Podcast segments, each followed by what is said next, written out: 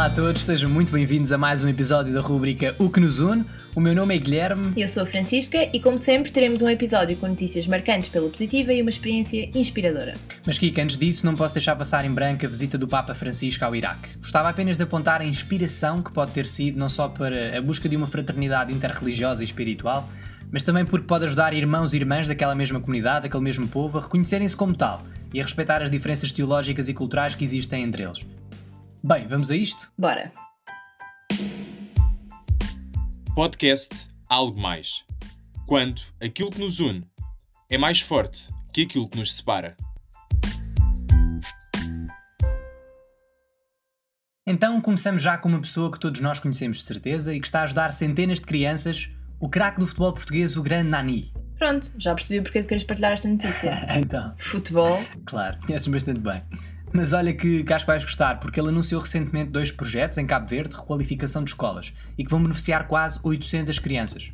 Tudo isto vai ser financiado pelo jogador, que ainda quer fazer outras obras noutros estabelecimentos.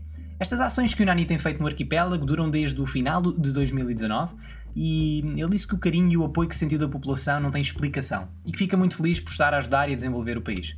Tens razão, realmente é uma notícia que nos deixa com uma ótima sensação.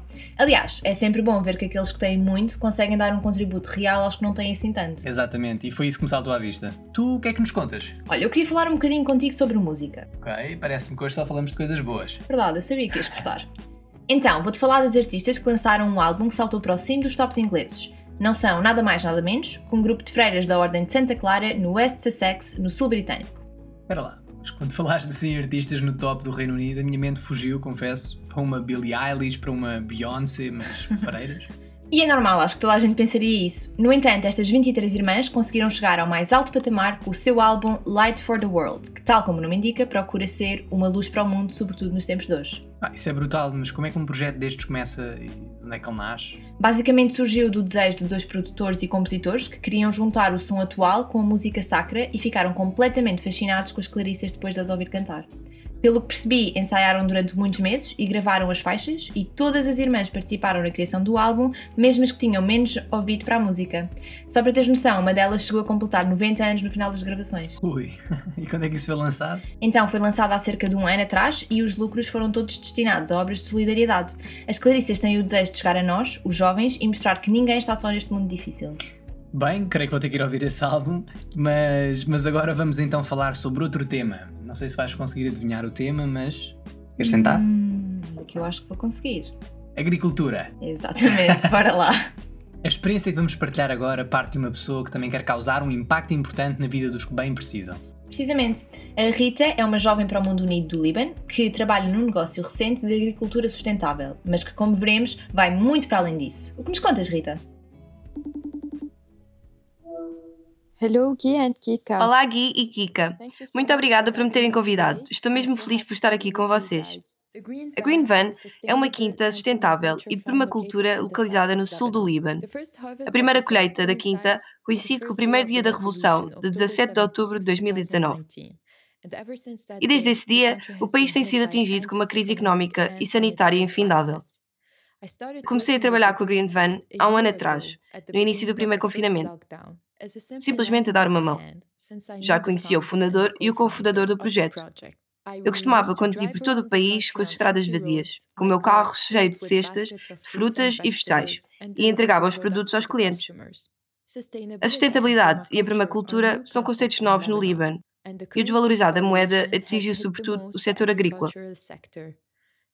Uma vez que não temos acesso a matérias-primas, temos de importar tudo de fora, e tudo se tornou extremamente caro.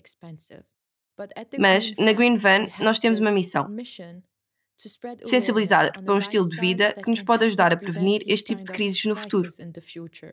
Ou seja, uma vida sustentável. E é por isso que eu sinto que trabalhar com a Green Van nestes tempos é a forma mais concreta na qual posso ajudar o meu país fora da política. Sempre que sentia que era o fim, alguém na equipa surgiria com uma nova iniciativa ou uma solução, adaptando-nos a estas situações extremas. Ora, devido à explosão que ocorreu no dia 4 de agosto de 2020 no porto de Beirute, tivemos de parar as nossas atividades em Beirute. Nós tínhamos lá um pequeno ponto de venda. E acabámos por doar a maioria da nossa produção às vítimas da explosão e ajudámos as pessoas o máximo que pudemos.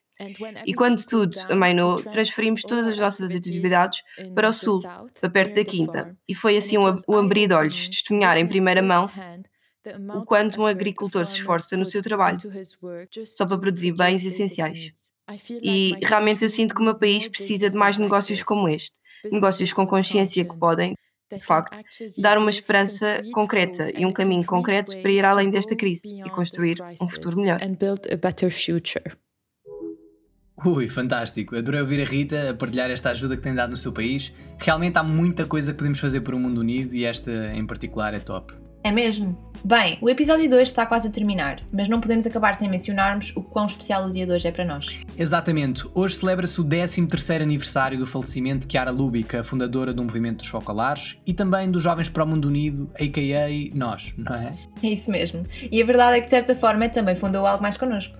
Por isso dedicamos-lhe o episódio de hoje e agradecemos o impacto que a sua vida teve em nós e em tantos outros jovens e pessoas por este mundo fora.